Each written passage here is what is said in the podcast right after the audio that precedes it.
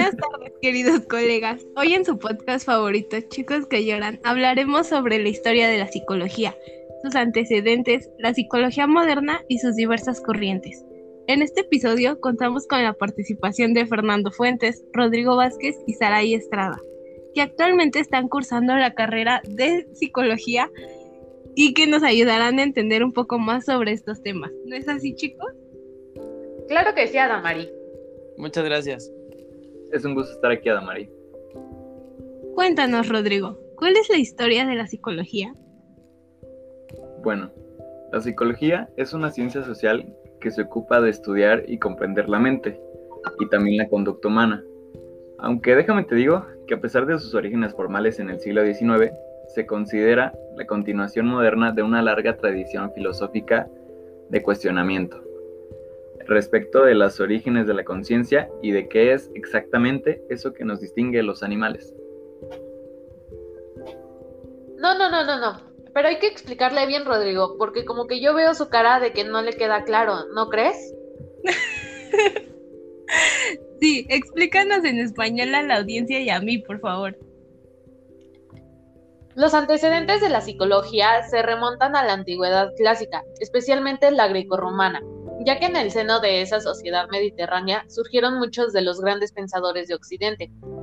Filósofos como Sócrates y Platón en el siglo V y IV a.C.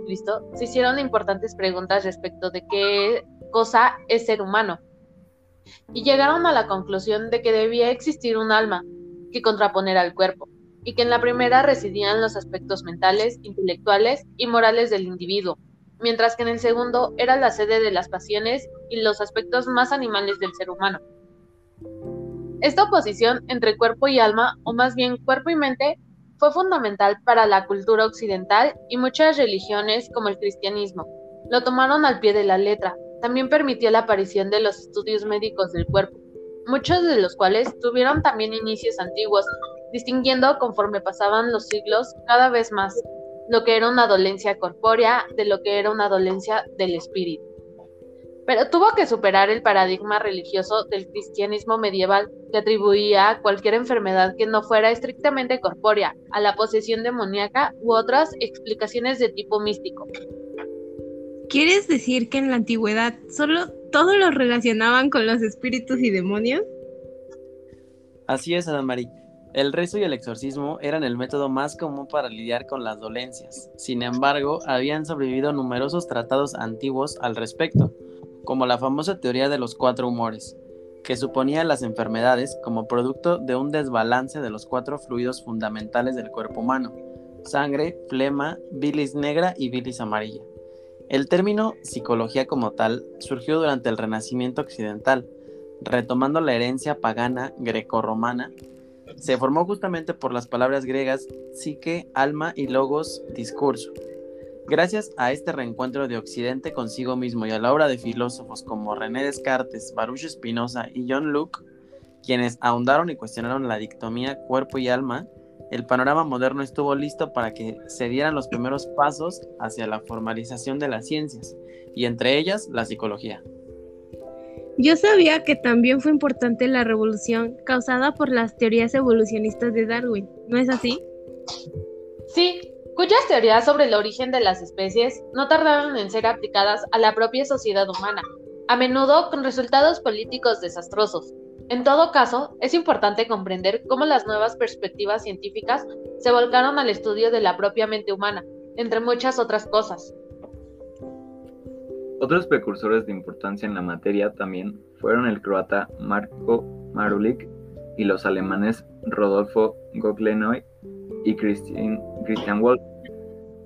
También son dignas de mención las formas previas de la psiquiatría, que desde mediados del siglo XVIII y hasta el siglo XIX se practicó bajo el nombre de alienismo. La psicología científica, es decir, la psicología moderna, nació en el siglo XIX de la mano del incremento en los saberes médicos y los incrementos biológicos, sobre todo también de los neurológicos. Los estudios de científicos como Gustav Fechner, Paul Pierre Broca y Carler Wernig fueron clave en ese sentido. Entonces, ¿me podrían decir en qué año se formaliza como tal la psicología? Claro que sí, Damari. El primer laboratorio de psicología experimental se fundó en 1879 en la Universidad Alemana de Leipzig y fue obra del filósofo y psicólogo Wilhelm Wundt. Este evento es considerado el hito fundacional de la psicología moderna, o sea, su separación definitiva de la filosofía, emprendiendo un camino propiamente científico. En ello tuvo una inmensa influencia el positivismo de Augusto Comte, que valoraba las ciencias experimentales por encima de cualquier otra aproximación a la realidad. Así surgieron las dos primeras corrientes de psicología, el estructuralismo defendido por Wundt y el funcionalismo propuesto en Estados Unidos por William James.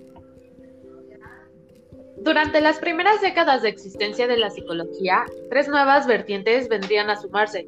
El psicoanálisis desarrollado por el célebre Sigmund Freud, la psicología de la gestal propuesta por Max Wederimer y Wolfgang Buller, entre otros.